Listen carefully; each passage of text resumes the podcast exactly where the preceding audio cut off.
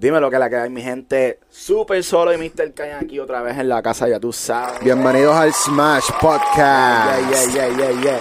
Estamos aquí bien activos con un invitado que mucha gente nos los estaba pidiendo en nuestro canal de YouTube. Siempre estaban como que, ah, diablo, ¿y cómo yo hago para comprar una pista? ¿Y cómo yo hago para, eh, qué sé yo, registrar una canción? Entonces siempre nos hacen estas preguntas y hemos hecho un par de tutoriales, pero ahora tenemos una persona que sabe. Exacto. Ah. Ya, ya no viene de una fuente de información como ustedes, que, saben que ustedes no son- nosotros somos normales como ustedes, estamos aprendiendo y somos- estamos buscando cómo vamos a poder nosotros hacer dinero y, y salir hacia adelante en la música. Así que tenemos a esta persona que nos va a orientar y viene de Starving Artists. Así que la bienvenida ¡A Silvino! Ah. qué duro, qué duro. ¿Cuáles son las que son, Corillo? Gracias por tenerme. Gracias por el apoyo. Gracias por darse la vuelta anoche por el lanzamiento de Starving Artists en Puerto Rico. Súper contento de estar aquí. de Vamos a arrancar con eso mismo, el lanzamiento, relanzamiento, ¿verdad? Yes. Cuéntanos, cu- ¿cómo, ¿cómo tú empezaste Starving Artist? Ok, yo oficialmente lo lancé en 2016. Pero, al igual que ustedes, uno siempre ha estado metido en la música, en las artes, en la creatividad. Y yo hacía canciones en grabadora Fisher Price con mi hermano Skeptic desde pf, 10 años. Eso evolucionó a él hacer sus pistitas en los celulares, Sony Ericsson, después Fruity Loops, después evolucionando y ¿Qué edad tenía más o menos en, en ese momento? Mano, pues eh, cuando, cuando Skeptic le empezó a meter a Fruity Loops, estábamos como en, yo diría, noveno, décimo grado. Este. Y eso evolucionó. Él, él estuvo haciendo pistas de manera exagerada. O sea, él, él hizo un catálogo súper exagerado de pistas. Yo nunca me metí en la música, pero me metí en la composición, en la escritura, interpretando. Yo hacía muchos poemas para las nenas, tú sabes, en la escuela.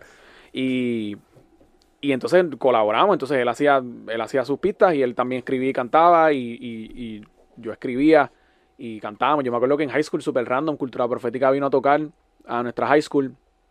Y de algún, por, yo no sé cómo, pero a John lo dejaron treparse en tarima, Skeptic. Y él tiró Ajá. un verso ahí, súper cabrón. eh, con Willy ahí en tarima. Y fue como, diablo, mano, qué sentimiento más cool. Se sintió, se sintió súper cool. Y, y me pasó lo mismo también una vez. Yo bien loco en un prom. Vino a, vino a cantar Yomo. Y yo estaba bien loco y yo me trepé en tarima y, y- y le quité el micrófono al chamaco que tenía. Que porque yo me había invitado a un muchacho de la clase graduando y yo le quité el micrófono al muchacho de la clase graduando y me puse a tirar barras.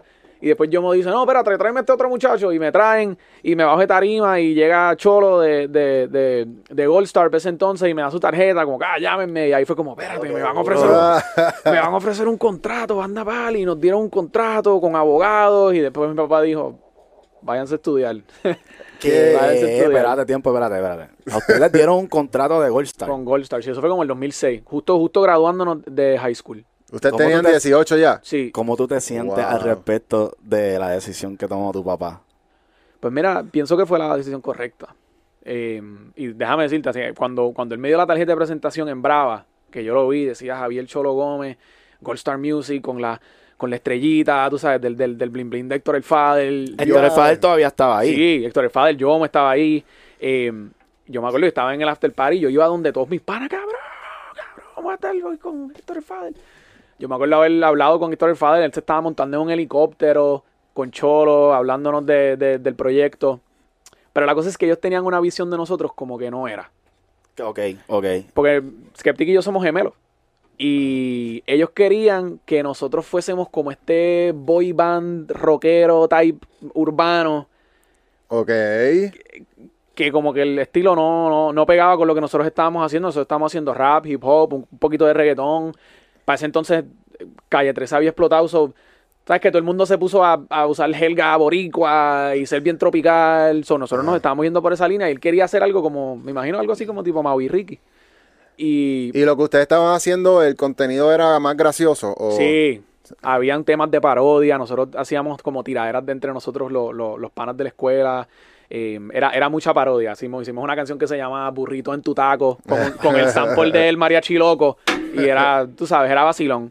Y obviamente, pues, como vamos a discutir más adelante, cuando nos dieron el contrato, pues los términos bastante onerosos, tú sabes, los masters son de ellos, este, el split de, de los ingresos súper de- desmesurado. No, no, no era equitativo, como quien dice. Em, y So, era una cogida de. Sí, y había como que, y había como pues el miedo de que te engavetaran. Em, para ese entonces, nosotros justo estábamos graduándonos de high school y estaba el interés de desarrollar una carre- carrera académica para uno formarse. Yo tenía un poquito de miedo de decir como que ya lo le voy a pichar a la universidad para meterle a esto. Y la recomendación de mi abogado para entonces, Rey Reyes, fue como, mira, no tienen que firmar esto, vamos a hacer algo al- mejor vamos a montar una compañía de ustedes que se llamaba SDB Music Corp. Esa, esa compañía va a ser la que va a tener todos los derechos de ustedes. Ustedes váyanse a college, sigan grabando, sigan desarrollando ese catálogo. El catálogo va a estar ahí y se buscan las oportunidades. Poco después, Héctor se quitó del género, o sea, se metió en la iglesia. Eh, Gold Star en realidad, yo como que no creo que tuvo mucha atracción después de ahí. Y al, mirándolo ahora, uno dice, maybe en verdad valió la pena aguantarlo. Sí, valió la pena. Porque esos cuatro años que nosotros estuvimos ahí, eh, yo creo que nosotros grabamos cuatro álbumes en cuatro años. Y era todo en el dormitorio. Y yo me estaba, yo estaba estudiando administración de empresas. Ok. Que yo tenía esa mentalidad de que yo quiero saber hacer negocios dentro de la industria. O sea, esa era la meta. Ajá. Yo me acuerdo que hasta todos mis proyectos de mercadeo y de cosas eran de montar una compañía de música, montar una agencia, todo se iba dirigiendo. Ok, ok. Entonces cuando nos graduamos de universidad, que ya teníamos más catálogo, más trabajo, más conocimiento, yo me formé en, en poesía y en, en literatura en el taller Pablo Neruda. Yo recité mi poesía en casa de Pablo Neruda en Chile, en Santiago de Chile. Qué duro. Y era como que, mano, estamos, estamos teniendo unas experiencias bien cabronas de, de desarrollarte como artista. So, mi papá me dio la opción, véngase a Puerto Rico a estudiar Derecho. Y porque obviamente era mucho más barato que estudiar en los Estados Unidos. Sí. Mm, y ahí montamos nuestro estudio en la casa, como un estudio finalmente, porque antes estábamos en dormitorios, era la computadora, el microfonito y mezclar ahí a, a como pueda. Pero ahora teníamos un estudio y podíamos hacer shows en vivo, estábamos en Puerto Rico, podíamos grabar, podíamos colaborar con la comunidad, porque estábamos a todas estas, yo me metía todos los días como en Puerto Rico Indie, en Batiscafo, como estas páginas así de, de rock indie, viendo las Si bandas antes y era, tú tenías que googlear, ah, pa, pa, pa. Yo me Sí, acuerdo del mundo reggae, ¿verdad? Sí, sí. y me picaba la vena. Yo veía todas estas bandas, como que para mí esas bandas locales eran como celebridades. Yo me acuerdo haber llegado aquí en el 2010 a para estudiar Derecho y yo le decía a un panita mío, Jorge Pérez, que toca en Las Abejas y en Dogos, mano, me tienes que presentar a Fernando de los Niños Estelares. Como que, o sea, yo tenía esta, un gran deseo de pertenecer a la escena indie. Y pues estudiamos Derecho y ahí pues todo cliqueó. Cuando empezamos a coger los cursos de copyright y de eh, propiedad intelectual en general, contratos, eh, hacer este, yo estuve en la clínica de, de- de Derecho de Entretenimiento y Nuevos Medios en, en- en la UPR, aquí en, en Río Piedra. So, fue una, como una transición lógica de desarrollarte como artista, conocer tu formación, desarrollar tu gusto, saber cómo crear obras, cómo trabajar con artistas, colaborar todas las facetas, desde la grabación, videos musicales, ustedes saben, o sea, diseño gráfico, fotografía, eh, touring, Y todo lo tiene que hacer el artista y todavía hoy día se hace así. Y entonces, pues ya como que tenía como ese triángulo. Soy artista, tengo el conocimiento de negocio y ahora tengo el, el- el- la formación legal.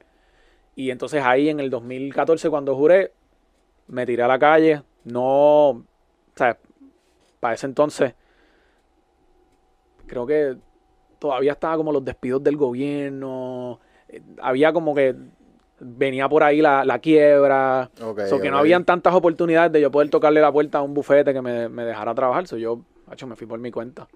Y mi primer cliente, mi primer cliente fue J. King y Maximan. Wow, ¿y cómo tú conseguiste eso? La. Una vecina mía de toda la vida era novia para ese entonces de. El. Ya lo que el, nexo me fue extraño. El. la- mi vecina de toda la vida era novia de quien era el abogado de ellos en ese momento. Pero ese señor, que era mayor, se iba a trabajar en una agencia pública, aquí en, creo que era como, eh, este, Autoridad Metropolitana de Autobuses, y no podía, no podía tener ese expediente, ya no podía llevar ese caso. Mm. Y, y por mi vecina nos conectan. Y me acuerdo que la sí. primera reunión que tuvimos fue en, en el food court de Montelledra. Ya, lo- Ahí. Ya. Y ahí me, me dieron el expediente. Obviamente esto es récord público, esto cualquiera lo puede ver. Era un caso, tú sabes, como muchos casos que son conflictos y, y controversias entre, entre manejadores y, y- y los artistas. Ok. Y ¿Y cómo tú te sentiste ya con ese, eh, ese primer caso? Y, y que sea de alguien ya que es famoso. Ha hecho validación completa. O Y sea, no, la- no te cagaste encima. Lo que pasa es que yo no era, I mean, no era súper familiar con el trabajo de J. King y Máxima. Obviamente, tú sabes, Rastrillea, los superhéroes, Ajá. Casa de Leones, ¿sabes? Cool. Pero yo no era como, no es como si de repente alguien que tú eres bien fanático te lo traen así. Pero para mí era, o sea, yo llamé a todo el mundo. No vas a creer, no, no vas a chévere. creer con quién estoy trabajando. Y, y empecé a trabajar ese casito. Y de ahí pues fueron cayendo más cosas. Ok. Y eventualmente pues todo se, se morfó a lo, a lo que es ahora. Poco a poco fuimos... La, la, todo esto que te pasó a ti es como que exactamente lo que tú estás ofreciendo a través de tu plataforma, ¿verdad? Todo ese, cómo hacer las cosas Sí. desde la parte legal, ¿verdad? Dentro de la industria. Sí, el, yo trato de reducirlo de la siguiente forma. Todo artista o creativo necesita tres cosas principales para tener su empresa y para poder crecer dentro de su carrera. Lo primero es la organización de la entidad. Empezando por incorporar, tienes la LLC o tienes una S-Corp o, o tienes algún otro tipo de entidad, un partnership, una sociedad. Y encima de eso, pues los contratos que van por debajo de esa organización, que es cuánto le va para cada socio, cuáles son las responsabilidades, qué va a pasar en caso de que uno incumpla, en caso de que uno pues se, incapacite, eh, qué va a pasar cuando vengan inversionistas, eh, cómo hacemos para convertir la corporación si la movemos de, por ejemplo, Puerto Rico a la Florida, toda la parte de la, la infraestructura de qué es la compañía y cómo funciona y, y- y- radicar esos informes anuales y mantener la corporación viva. Eso es un eslabón. El segundo es la propiedad intelectual, tus derechos. Que ¿Cómo no es- protegerlo? Ajá, que no es solamente los copyrights, porque pues, naturalmente en la música lo, est- están los copyrights, están, ¿verdad? La- los derechos sobre la composición, los derechos sobre el master, pero también están las marcas. O sea, Smash Hits, por ejemplo, un trademark. Protegerlo, que no venga alguien y haga un estudio que se llame Smash Hits y la gente diga, espérate, esos no son ustedes, ya me confundí. No, Registrar las marcas, enforzar las marcas, porque una vez tú registras la marca, tú no puedes sencillamente quedarte sentado y, y- y- y no de tocarle la puerta a esa gente que tú piensas que está haciendo algo indebido con una marca similar. Por ejemplo, que alguien abra otro Smash Hit, tú tienes que ir a donde ella, enviarle una carta así y decirte, mira, yo tengo esta marca, tú no puedes... Eso es otro, otro, otro componente. Además de eso, los secretos de negocio. O sea, hay cosas dentro del negocio de ustedes que no son ni marcas ni, ni copyrights en el sentido de la música, pero es información propietaria. Listas de clientes, estrategias de mercadeo, estra- de mercadeo, estrategias de negocio. Ustedes necesitan proteger eso. No vaya a ser que alguien venga y se los tumbe o de alguna forma obtenga acceso y lo divulgue. Proteger eso a través de secretos de negocio y otra información propietaria. Y entonces el tercer componente pues son los contratos. Contratos de exclusivo de manejo, contrato de editorial o de publishing, contrato de los master rights, un, contra un recording agreement, contrato de booking, contrato de touring, agente, o sea, todas las relaciones que vas a tener en la industria vas a necesitar un contrato, split sheet principalmente.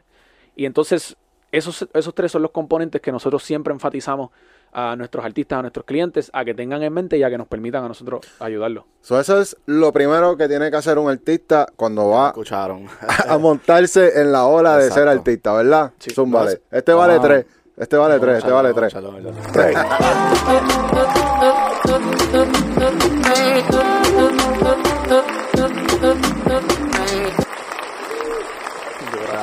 Esas son las bendiciones que nos acaba de decir Silvino.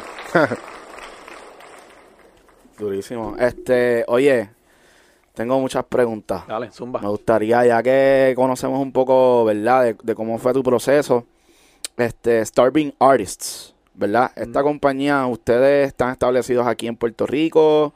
¿Cómo trabaja? ¿Cómo, si la gente necesita, ¿verdad?, la ayuda legal. ¿cómo ellos pueden, qué es lo que ustedes están ofreciendo básicamente? Pues Starving Artist, el- eh, oficialmente yo la lancé en el 2016, cuando como parte de todos esos procesos, trabajando con clientes dentro de la industria, ya como abogado, quería buscar una forma de hacer accesible el conocimiento legal de contratos, de negociación, de propiedad intelectual, incorporaciones, hacérselo accesible a- a- al público, porque yo sentía que ninguno de los abogados que yo conocía quería tocar el tema, porque pensaba que pues los artistas son starving artists, están esmayados, no tienen con qué pagarte, no son clientes porque no le, no le vas a poder sacar chavo. Y esa era la mentalidad, ¿verdad? De, de algunos de mis colegas, ¿no? So, yo sabía que había no solamente una necesidad, pero una oportunidad. Y yo empecé a crear contenido. Me acuerdo que fui a Yo los vi, yo, yo, yo, fui- yo, o sea, yo te sigo, yo soy fan de tu contenido. Duro. Pues Sí. te lo agradezco. Me acuerdo, entrevisté a Chente, metí al estudio de King y Maximan, eh, ¿quién más? Natalia Lugo, eh, Juan Salgado, Alexis Díaz. O sea, yo quería conocer lo que pasan los artistas, pero desde el punto de vista comercial, que era algo que estábamos hablando ahorita, que hay mucha gente que entrevista, pero se enfocan en la parte flash y farándula, con quién está saliendo, o, o qué está pasando con esta tiradera, o con este bif, o lo que sea. No, yo quería que, me- que nos vayamos detrás del telón y que me cuentes cómo es que tú haces que tú... Tu proceso. y ajá. Yeah. Eso es exactamente lo que nosotros estamos. Ah, Sí, sí, sí. So, se creó Qué contenido, brutal. hicimos un podcast, Starving Artist Radio.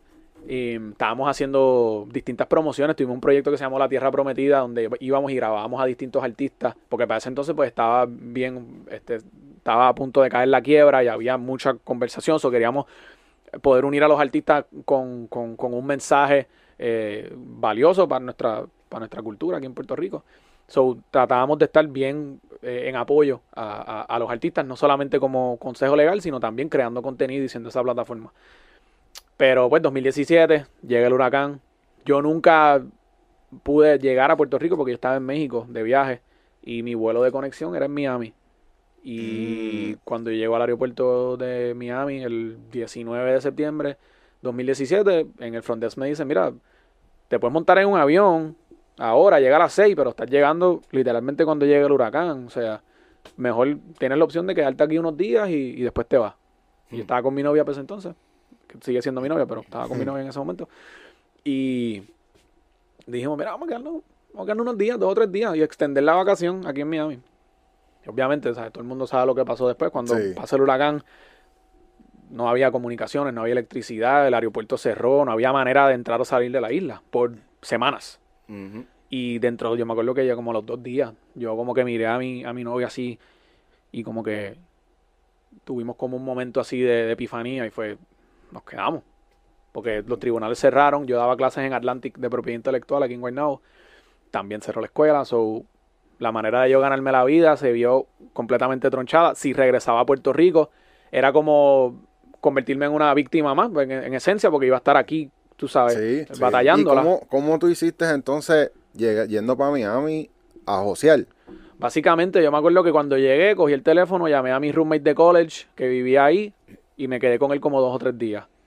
Después de eso, me fui con, con mi mejor amiga de high school y me quedé como dos semanas.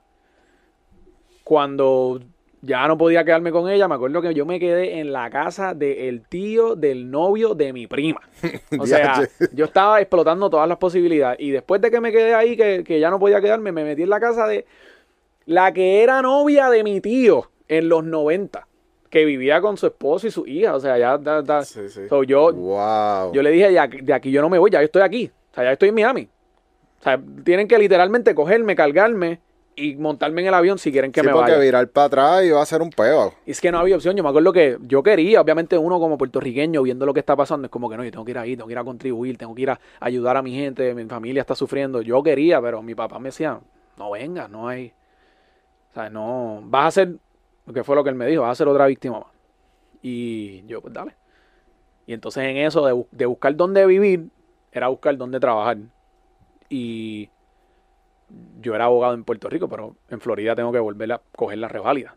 Ya. So, tengo que buscar dónde trabajar, pero no puedo trabajar como abogado. O sea, me metí a trabajar como paralegal en lo que estudiaba para la reválida. Y estudiar para la reválida era para... El examen nada más costaba como dos mil y pico de pesos. La, la, el repaso costaba como dos mil y pico de pesos.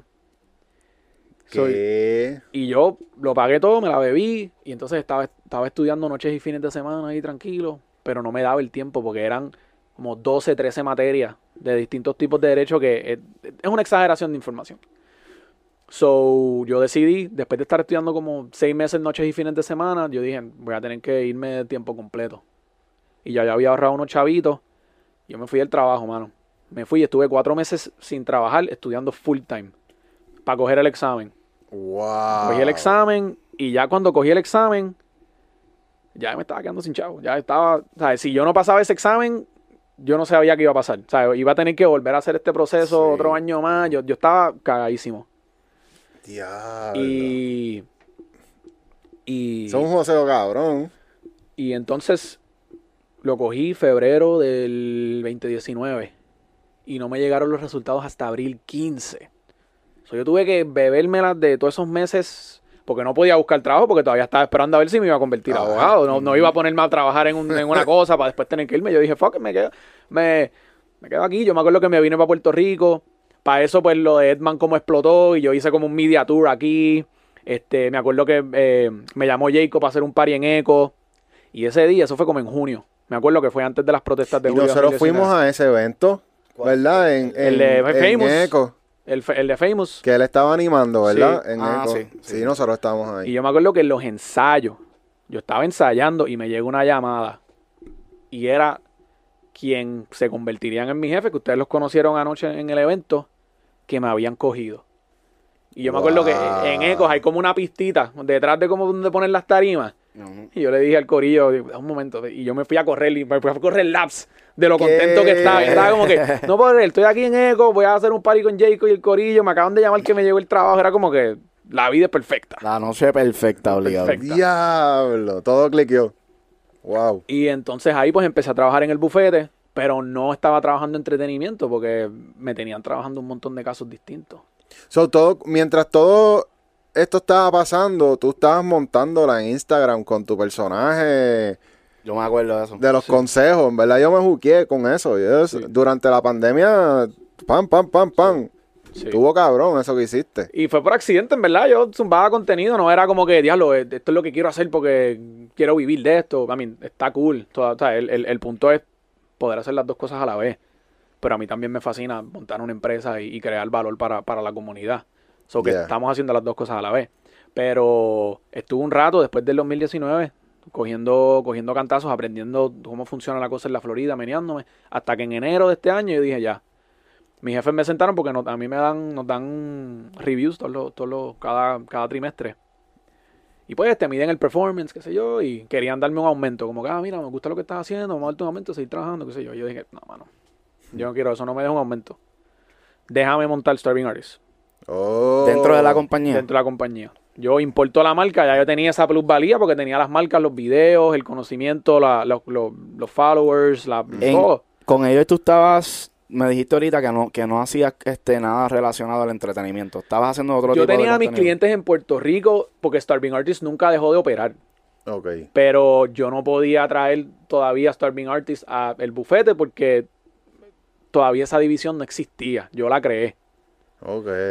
Pero yo seguía con mis clientes, yo tenía casos, o sea, en los casos, tuve un par de casos con, con y Maximan también durante todo ese proceso. Y pues en enero yo dije, no, no, yo no quiero un race, yo quiero, yo me voy a arriesgar. So, vamos a hacer un arreglo en donde, si ustedes me pagan, sea, está el, el- el acuerdo como, como ustedes lo quieren, pero yo quiero poder montar el proyecto y obviamente pues tener un, un interés en participación significativo porque esto es una marca que ya está montada. Ustedes no tienen que, ustedes no tienen que, que hacer nada aquí. Y ellos dijeron, vamos para adelante. Y hecho, ha sido, ha sido excelente. Desde ese entonces todos los meses tenemos más clientes. Todos los meses estuvimos en Billboard en, el- en la conferencia. Y en Eso los fue premios. algo que te quería comentar acerca de la semana de, de Billboard. Eh, me imagino que estuviste hablando con todas las disqueras, ¿verdad? Y Sí. ¿Cómo, ¿Cómo fue esa experiencia de poder ya empezar a hablar profesionalmente con todas las disqueras? Lo más cool que yo sentí del networking de ese, de ese evento fue que yo literalmente conocía a toda mi competencia. Mm. Todos los abogados de entretenimiento estaban ahí y nos, nos conectamos, nos conocimos. Y yo le digo competencia porque pues esas son la gente que se dedica al, al- a, a lo mismo que yo en, en esencia, ¿no? Pero para mí es bien importante crear lazos porque uno no sabe donde uno pa- carece, el otro te puede respaldar. So, para mí es, bien importante, tú sabes, mantener esos lazos vivos. Pero toda esta gente que ya yo estaba viendo en las redes, de como que, ah, mira, este tiene un proyecto de derecho a entretenimiento, mira, esto está... Y era como que, boom. Y, y eso, ¿sabes? Para mí fue, fue brutal. Entonces con las disqueras, o sea, eh, hicimos contacto con Rima, One RPM, este, Warner Music, y ese es el beneficio. O sea, a, a cualquier persona que esté, si voy o no voy, ya sea a unos Latin Grammy, ya sea a una conferencia Billboard, ya sea a un este, Latin American Music Conference, lo más que le vas a sacar es el networking. Del network. O sea, yo literalmente iba, tenía mi libreta, tenía mis tarjetas de presentación y lo que mi meta, como dice, como dice mi jefe, eh, él dice five business cards, three meaningful conversations. Como que cuando tú vas a un sitio, trata de, de que ese sea tu benchmark, trata de que ese De, sea la de meta. repartir. Eso es- Ajá. Eso es una regla de joseo. Ajá, una regla de José. Zumba, zumba, zumba, zumba, zumba, espérate. Pero por ahí. Ah, ah, ay, llegó. Ey, ey, ey, ey, ey, ey. Estos son bendiciones. So, era un networking masivo y entonces mi compromiso era yo quería sacarle números a todo el mundo. Y al día que yo, cuando yo llegaba a la casa, todas esas tarjetas de presentación, saludos, tal, fue un placer conocerte y que me contaras de tal cosa, vamos a cuadrar para hablar esta próxima semana, que yo creo que fue, yo les escribí a ustedes cuando estábamos haciendo, cuando venía a entrevistarme hace par de semanas, eh, que fue más o menos el mismo estilo, como que yo quiero sentarme y hablar. So, yo estuve después de la semana Billboard, esa próxima semana, era todo reuniones con todo el mundo. Con todo el mundo y estableciendo relaciones. Y de ahí pues se va creciendo, porque mi, mi, mi filosofía es farming, not hunting. Tú, si tú sales a cazar, pues fine, tú vas a cazar y ese día puede que mates un animal y puede que tú puedas comer para ese día y, la, y los par de días después. Pero después vas a tener que volver a cazar y volver a buscarlo y tener ese riesgo. Si tú estás sembrando, pues sí, maybe hoy no comes, maybe mañana no comes, pero estás sembrando un jardín que de aquí a un par de meses vas a tener cinco, comer seis siempre, árboles para comer árbol. y van a estar ahí los árboles, no se van a ir, no Ujú. se, Exacto. y esa es mi filosofía. Yo sé que cuando yo hago networking, cuando yo hablo con la gente, cuando yo busco conexiones, número uno, yo lo que estoy buscando es brindarle valor a ellos. Yo lo que quiero es de qué manera yo te puedo ayudar a ti, de qué manera te puedo presentar un contacto que tú estás buscando, te puedo brindar una información que tú necesitas, te puedo hacer una, una conexión a un lugar que tú quieres ir. Y Que, que eso es, eso es algo que, que yo pienso que es súper importante cuando uno está buscando representación legal dentro de la industria, que, que, que el abogado también puede servir como tipo broker. Yes. Yo le llamo conexiones estratégicas. Y eso es uno de los servicios que ofrecemos en Starving Artists, que es distinto a ser un agente, como que la gente está tocando las puertas, aún la de los desconocidos. Para mí, conexiones estratégicas es, ah, espérate, yo conozco a los muchachos de Smash Hits, a mí me dijeron, ah, eh, ¿alguien, me, ¿alguien quería un estudio? Págate, los conecto. Pero es cuando, cuando la conexión se ve, cuando yo veo que, que se puede generar valor. Porque lo peor que puedes hacer es tú tocar una puerta por aquello de mostrarle volumen a tu cliente, como que mira, estoy aquí, estoy aquí, estoy acá. Pero no, no son conexiones vivas, no son, no son contactos que van a, van a rendir frutos. So, para mí las conexiones estratégicas es una, es una oferta que tenemos como parte de nuestro servicio. Tú te suscribes y si de repente tú me llamas, mira Silvino, pues me pasó esta semana, tengo, tengo- tengo un, un amigo que espero que se suscriba pronto a Starving estoy esperando, que me dijo, mira, voy para Miami y estoy buscando un estudio. Que hecho, en verdad no fue así, en verdad. Te cuento. El, el tipo me escribe como que, mira, ¿tú conoces productores? Y yo, claro que conozco productores. Y de hecho, le envié el- el- la página de ustedes. Le envié con, le hice share profile a la página de ustedes. Me acuerdo que envié un grupo selecto. Estaba Skeptic, Ortiz, Caleb Calloway, ustedes. Duro, Este, gracias, gracias. Y él me dice, sí, porque es que estoy buscando una pista tipo Tusa o Pepas. Y yo como, diablo, cabrón. o sea. Michael Jackson también lo quieres en el tema, y, y- Y él me dice, no, voy para Miami y quiero, y quiero grabar. Y da la casualidad que la semana pasada me senté con, con Mr. Blah, un productor musical, artista, compositor, trabajo con Chimbala, Tito el Bambino, tiene un, un estudio bastante chévere en Miami. Estaba con Amarion grabando hace como, bueno, para la semana Billboard, en el estudio de, de Mr. Blah, es que estábamos con Amarion. Ok, ok. Y, y, pues, pues, perfecto, Kyle, el, o sea, es, el, es la conexión perfecta. Vamos. Anoche en el evento estaba con, con Laia Kalima. Ah, voy para Miami, qué sé yo. Ah, pues perfecto, mira. Porque cuando uno ve que la conexión puede dar fruto, te da gusto tú decirle, mira, conoce a esta persona. Yeah. Por eso es que mucha gente viene a donde mí, mira, tú eres manejador, tú eres agente. No. Porque el manejador es la persona que te va a levantar de la cama, que te va a llevar a la entrevista, que va a sacar la cara por ti cuando tú te portas mal. El manejador tiene un, un, un rol bien, yo le llamo babysitter. O sea, los manejadores son babysitter.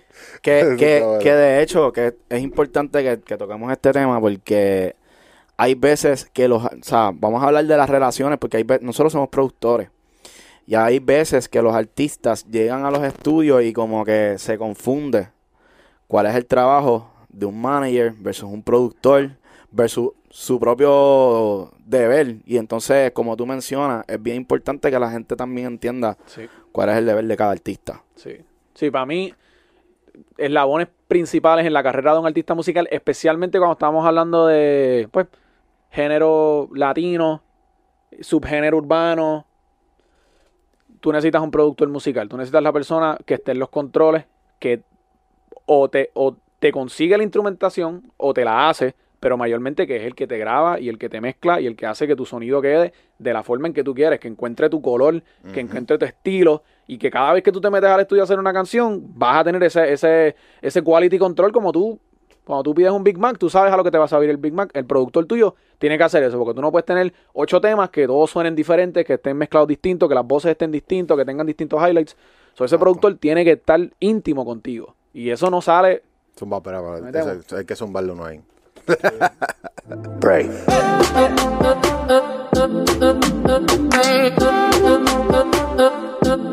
Esta es información valiosa de verdad, eh, estos puntos, así que presten atención al próximo. So, el productor musical es una pieza clave. El manejador es una pieza clave o manejadora. Y, y es como le estaba diciendo, el manejador tiene que tener una relación bien íntima contigo. Porque es una persona que tiene que ser de confianza. Porque es la persona con quien tú vas a estar todos los días. Pero es la persona que va a estar pendiente a las cosas que tú no quieres estar pendiente. Que si se cuadró tal cosa, que si se llamó a tal persona, que si vamos a estar aquí en cierta hora, que si vamos para el estudio, que si tenemos una sesión de fotografía. Porque el artista en realidad necesita estar insulado en su mundo para mantenerse creativo, para mantenerse inspirado, para mantenerse como libre de esa contaminación que de otra forma lo pugilatea, lo estresea y entonces hace que el producto no quede como quiera. So, productor musical, manejador. Además de eso, necesita alguien que te cree la imagen. Hopefully, tú encuentres una persona que sea fotógrafo, videógrafo, diseñador gráfico y animador. ¿Entiendes? Que Ajá. tenga, Que tenga el package. Que tenga el package. Porque si no, pues vas a tener que estar, tú sabes.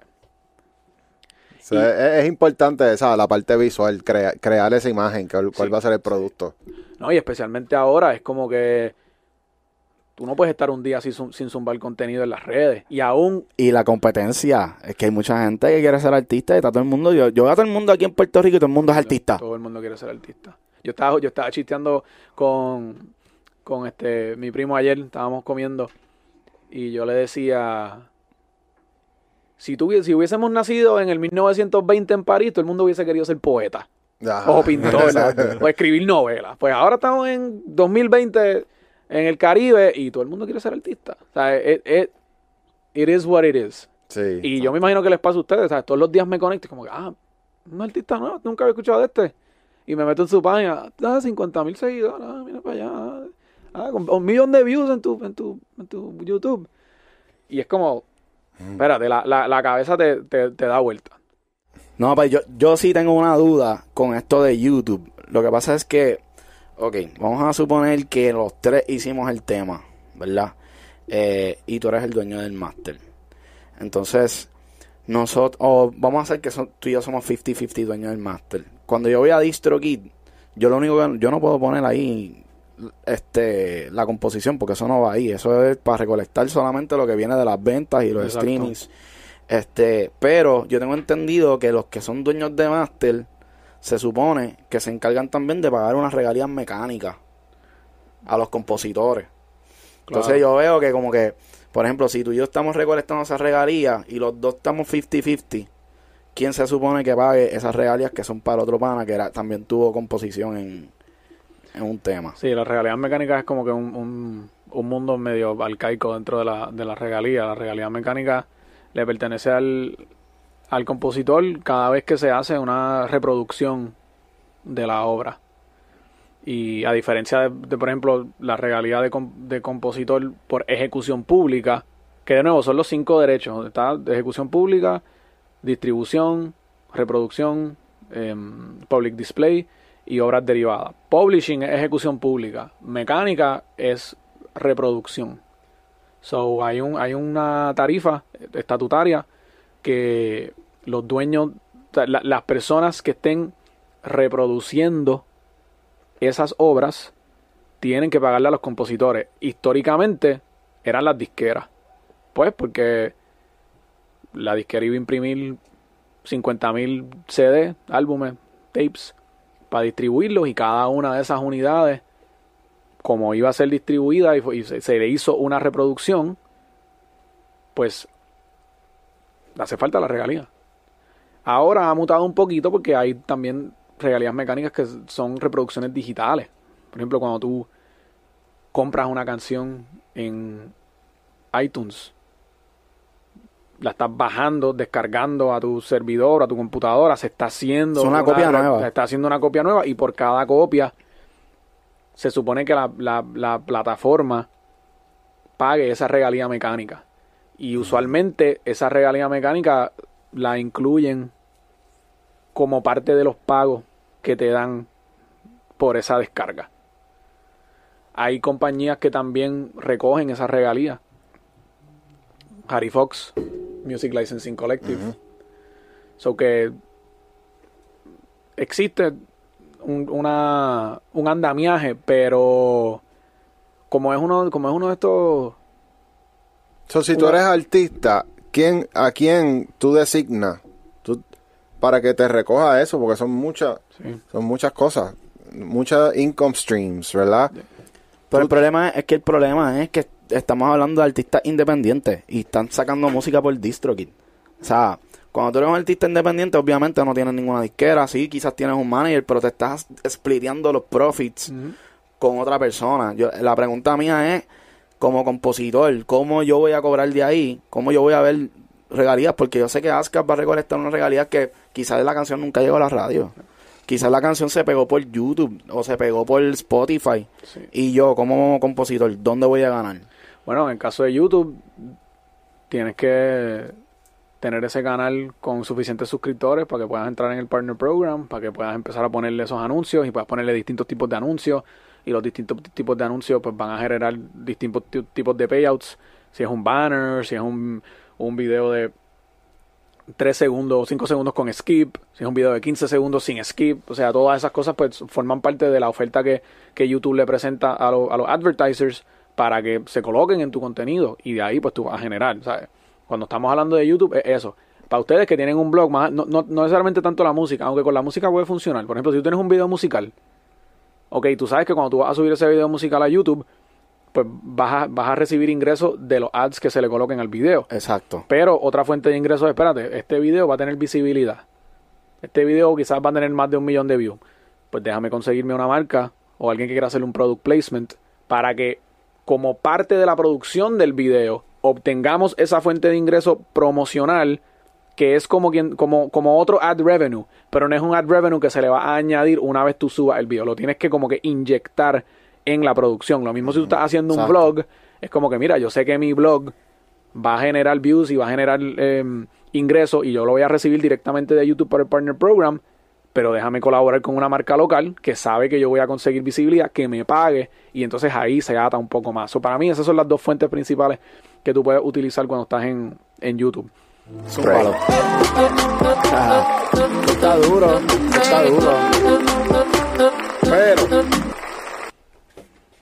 como compositor, Ajá. Lo que pasa es que si tú eres un compositor, tú puedes negociar todo eso para ti. Tú, tú, tú, tú compones una canción en un estudio y no hay nadie que te diga, no, tú vas a quedar excluido de lo, de lo que nosotros hagamos en, en, en Spotify. No, porque todo eso es, es contractual.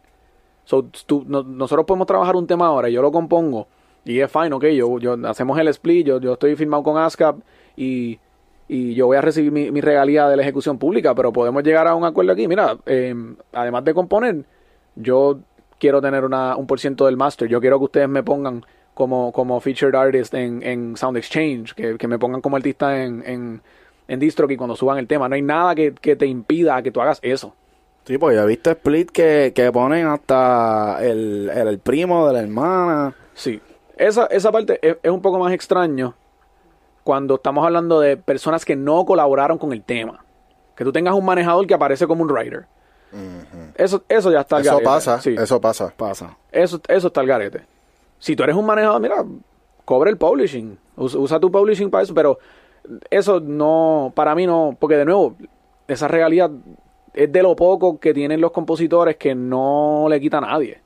Y si tú como compositor dejas que venga alguien que no se involucró en el tema a querer cobrar algo que por ley, porque a diferencia de Spotify y YouTube, esas son relaciones contractuales que tú tienes con compañías, con Google, con Spotify. Pero esto de, de las regalías de publishing, eso es por ley, que se te otorgue ese derecho. Y muchos artistas no conocen que ese es derecho de ellos, que eso no te lo pueden quitar y piensan que, ah, pues voy a tener que negociar esto también. Pero Ven acá, pero esto es algo que, porque yo he visto, o sea, no, no, lo he visto un par de veces en la industria, que veo que los managers tienen la mano ahí, pap. Este, esto es algo que es una buena práctica, o Bueno. en verdad es como que, eh, técnicamente no es ilegal en el sentido de que pues cuando tú ves una película y dice executive producer y salen como mil executive producer y tú dices ¿qué hicieron esta gente? A veces esa persona no hizo nada, a veces esa persona cogió el teléfono y conectó a dos personas y ese fue el, ese fue el, el- el acuerdo económico que se le brindó. Mira, a cambio de un executive producer credit me- te voy a brindar este servicio. Y se hace de- con esa misma intención. Pero eh, el, el propósito de, esas, de ese tipo de regalías es que le pertenezcan a los músicos, que son los que componen los temas, y que son de las pocas cosas que por ley no, no lo puedes ceder. Y el momento que lo cedes, pues quizás a veces es por ignorancia. Y, el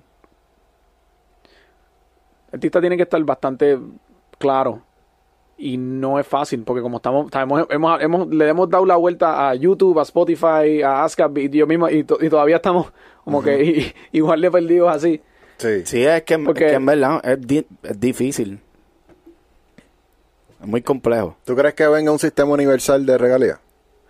Mano, es que, es que cuando, cuando hablamos de cómo vamos a modernizar el... Y, y- y han habido esfuerzos de, de modernizar. Blockchain. Yo pienso que el blockchain va a llegar para eso. Sí, ab- el, yo- ajá, y el blockchain en realidad va, va a solucionar muchos problemas a través de muchas industrias. Por eso de, de- de ser una bitácora que es, tú sabes, incre- inquebrable. Pero en el caso de, de- de modernizar la música, hay, varias partes que están aquí en juego. Sí están los artistas, pero los artistas no tienen la voz más alta en ese cuarto. ¿Quiénes son las disqueras? Las disqueras, el gobierno, las organizaciones, los políticos, Wall Street. El Wall Street, ¿entiendes? so, poder mover a todas esas partes a tratar de que vean las cosas como nosotros, las, la- nosotros los artistas independientes me refiero, las estamos viendo desde un lado de la industria, es bien difícil. Y, y, y eso, y, y- y la industria ahora es que se está poniendo al día con, con enfatizar más el streaming y, y- y- pero por mucho tiempo la industria quiso quiso quedarse en el modelo de que no vamos a vamos a vender copias físicas a tu cojón y, y- y vamos a tratar de permanecer porque o sea, 98 99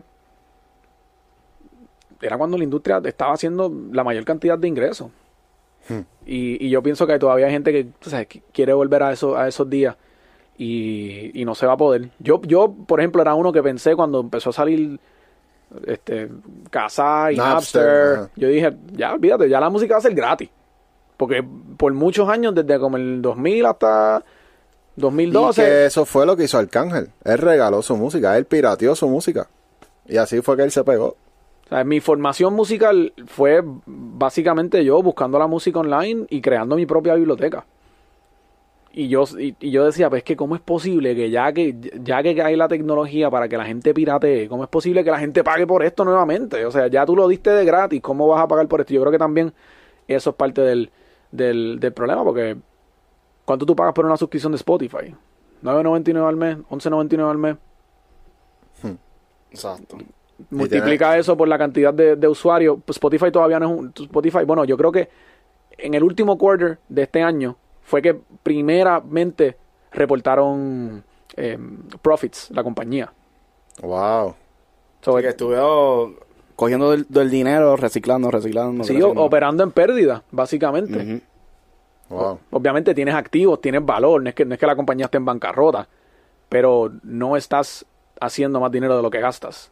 ¿Por qué? Porque imagínate cuántos artistas tienes que pagarle, cuántas veces suena el tema, cuántas maneras más tú le vas a sacar dinero a tus usuarios. Ok, fine, tienes las suscripciones, tienes planes premium, tienes, que, tienes ahora los podcasts y otras cosas, pero tienes que buscar tantas maneras de... que, que, que, que por eso es, es difícil poder armonizar todo y como que crear, tú sabes, una cosa uniforme en donde a todo el mundo... Porque inclusive si pasa eso, va a haber gente que esté en contra de eso, ¿entiendes? Va a haber gente que dice, espérate, ¿cómo es que una entidad es la que controla todo, la que me dice que yo sí, me gané sí. de todo, ¿entiendes? Vienen las teorías, vienen Eh, las teorías. Para mí es como una nueva economía, así, se creó así. Sí, sí. Exacto. Exacto. Sí, sí, para, para nosotros eh, ha sido bien importante esa parte de, de traer eh, la unión entre el deporte y la música. Porque sentimos que en Puerto Rico eso se perdió y el baloncesto, pues la gente, lo, lo- las personas mayores eran lo que estaban viendo. Eh, parte de eso tiene que ver la liga. Eh, no invertía, la, la transmisión se ve todavía, ¿sabes? Han mejorado, pero todavía la transmisión no, no está como tiene que ser. Ahora por lo menos los juegos se están streameando. O sea que poco a poco ha ido creciendo y esto que hizo Bad Bunny y Anuel, que compraron un equipo, le está subiendo el nivel. Sí, eso estuvo bien Tú sabes algo que me di cuenta, ellos le están prestando atención. Mira los uniformes. ¿Tú te acuerdas de los uniformes de, de, de antes? Esto era Lleno de. lleno de parcho, de auspiciadores por todos lados. Las canchas llenas de parcho. No, no había Ah. esa cosa visual. Ahora esta gente vinieron No, Arecibo, los tiene Fresh mano. Y hoy también es que cambiaron los tiempos, porque antes, antes o sea, la televisión no era lo único que había. Ahora hay otras maneras de monetizar. Eso so, es cierto. No tienen que estar poniendo los sellitos esos ahí en el piso, que cobren de otra manera. Sí, que eso quizás también, y eso era algo que, que yo siempre como que me, me- me frustraba de, de los medios en Puerto Rico, que era como que tan anticuado. Y ver el juego en el canal de en el canal 6 o algo así, como que no había ningún tipo de valor de producción. Exacto. Entonces tú pre- prendes el otro canal y tiene E ESPN, es como, Sí. Esto me entretiene. este- Exacto. y ahora pues como que se está cambiando un poco y es verdad, como que tiene que, tiene que responder a la cultura viral y, y digital y móvil de la gente. La gente no está en un televisor viéndolo. La gente, ni, ni yo que me encanta la NBA, yo no veo los juegos live. Yo espero a YouTube y veo los highlights de Los 10 highlights. minutos a ver como que las mejores... Y ya. Sí. Sí, sí, eso, toda esa parte yo pienso que va a seguir mejorando cuando vayan pasando más temporadas. Sí. Eh, nosotros en Guaynabo, pues obviamente lo que queremos es hacer party después de cada juego. Ahí está el tablado con tarima, hay parking, hay food truck, ¿me entiendes? Hay, hay de todo y prontamente esperen un par de conciertitos Full, full. de Smash. Es, es una manera para los artistas también de, de, de promocionarse en una escala más grande porque son 5.000 personas que caben ahí, ¿me entiendes? No es lo mismo estar de discoteca en discoteca que te ven 100, No, y 200 crear personas. contenido, o sea, te ves en el medio de una cancha de baloncesto, en un estadio lleno de gente, tú compartes eso, tienes tus videos, o sea, y es como cual- un artista independiente quizás no tiene la oportunidad de reunir a 5.000 personas en, en un estadio. Y quizás no tiene la oportunidad de poder generar contenido de tener tanta gente, pero aquí lo tiene. Y es una audiencia cautiva, no es como que están pichando, de seguro se lo están disfrutando porque es un jangueo, es como parte de, de un halftime, o sea, quieren inclusive, aunque no con, no con el artista, quieren quieren ser parte de la experiencia. Exacto, exacto, exacto. Sí, sí, que No, yo pienso que, que este, este, esta movida de parte de Anuel y, y Bad Bunny ¿Y y, Yadier Molina también, Exacto. Ya, eh, Fajardo, ¿no? eh, Bayamón. Bayamón. Sí, está, está muy duro, de verdad. Bueno, ahí estábamos hablando un poquito sobre lo que el trabajo que estamos haciendo con los Mets, los Mets. de Guaynabo. Eh, han habido par de cortecitos por problemas técnicos, pero nada, le estamos dando. Eh, queremos darle las gracias a Silvino Yes. por Yeah, toda la yeah, información valiosa que nos ha dado, muchas bendiciones que nos está dando. Eh, prontamente vamos a estar trabajando un par de cositas con él. Full, full, Eh, y lo van a estar viendo más por ahí. full. Voy a dejar el link debajo del video para que lo tengan y, mm, tú sabes, para que entren a la plataforma y vean lo que hace la plataforma, porque ellos tienen una plataforma bien cabrona. No hay que tener mucho dinero para tener advertencia, o sea, como que advisor, mala mía, este, que les den Consejo consejos. legal, consejo legal para la industria. Exacto. So, este, Silvino, bloquea ahí, di tu, tus redes, Duro. dónde te pueden encontrar. Duro.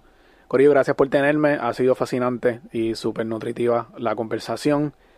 Me pueden encontrar a, a mí como Starving Artist en Instagram y en Facebook, Starve Artist, y en Twitter también, S-T-A-R-V Artists en plural, y en nuestra página web, starveartist.com. Somos un servicio de consulta legal y de negocio para artistas y creativos. Y la manera en que funcionamos es plan de suscripción, desde lo más básico hasta lo más comprensivo. A- Mensaje de texto, mensaje de voz, correo electrónico, videoconferencia al alcance de tu, de tu mano. En el momento en que tú lo necesitas, contestamos los mensajes en 24 horas. Obviamente, no todo problema se va a resolver en 24 horas, pero nos vas a tener ahí para poder responder y estar al lado tuyo mientras lo hacemos. So, eso es Starving Artist y Starve Artist en las redes. A mí personalmente, Silvino Edward en Instagram y en Twitter, EdmanPR en Facebook y Silvino Edward 1 en TikTok. Gracias. Mira, ya lo saben. Así que no pongas. El, el bolígrafo encima de ese papel hasta que tú tengas, mira, Starving Artist. Sí. Texteo, ¿ok? Sí, sí, sí, sí. Así que, super solo, Mr. Mr. Smash Hits, Suscríbanse. Por favor. Así que nos vemos. Muchas gracias. va.